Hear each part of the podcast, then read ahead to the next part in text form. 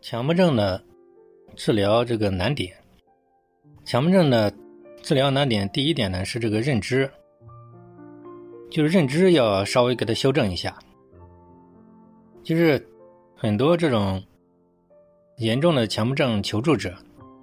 他们总认为呢，他们所谓的康复呢，就想我的强迫症就彻底消失，我我就没症状，他觉得这个就叫治疗目标。其实这个就是认知上出现了有一些偏差。那么，第一点要想办法让他明白，其实强迫症，其实这个东西呢，可以说，强迫症的本质是什么？强迫症的本质它不是症状，因为强迫症的求助者总是盯着症状，想我你怎么样把我的症状把它彻底消失，这样我就好了。其实不是这样的。强迫症可以说症状人人有，想办法让他理解，甚至让他用各种方法让他去观察，或者是让他去询问，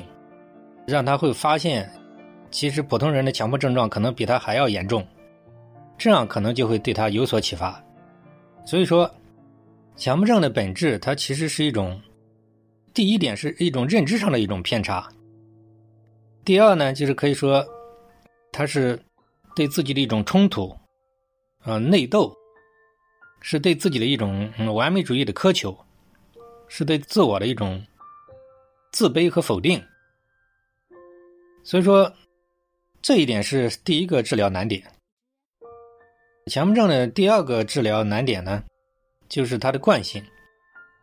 那么这个惯性呢，需要有经验的这个老师用综合的方法，设法让他能够。呃，一点点的从这个惯性里面走出来。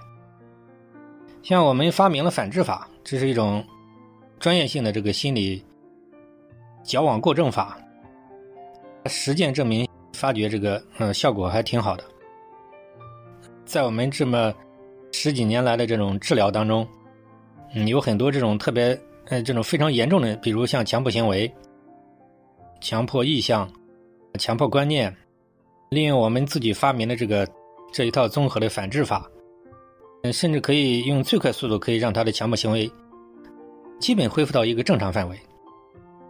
那么，对治他这个强大的、常年养成的一种非常强烈的排斥的一种惯性，那么还可以结合其他的东西，比如找到他的这种就是他的生活方面、他的兴趣方面，还有。另外，就是在认知方面也需要给他，在这方面给他做一些修正，以及其他的一些综合的心理方法。这是第二个难点，就是他即使道理他认为都懂了，但是他还有个惯性，这个是需要非常有经验的咨询师长期一对一的这样通过电话或者通过微信这样指导他，才会起到比较好的效果。强迫症的第三个难点。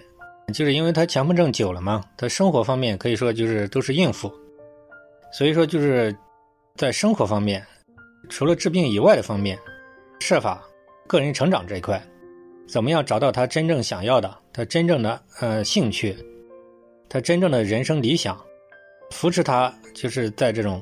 一边生活一边调整，就是让他的生活治病以外的事情，让他慢慢的成长起来，这个。也需要咨询师的这种长期的一对一的这种，我们一般是通过电话远程指导他们，反正这个都一样的，总体目的就是让他呃能够生活方面能够成长起来，这个其实对他的康复也很有好处的。今天呢，先讲这三个难点。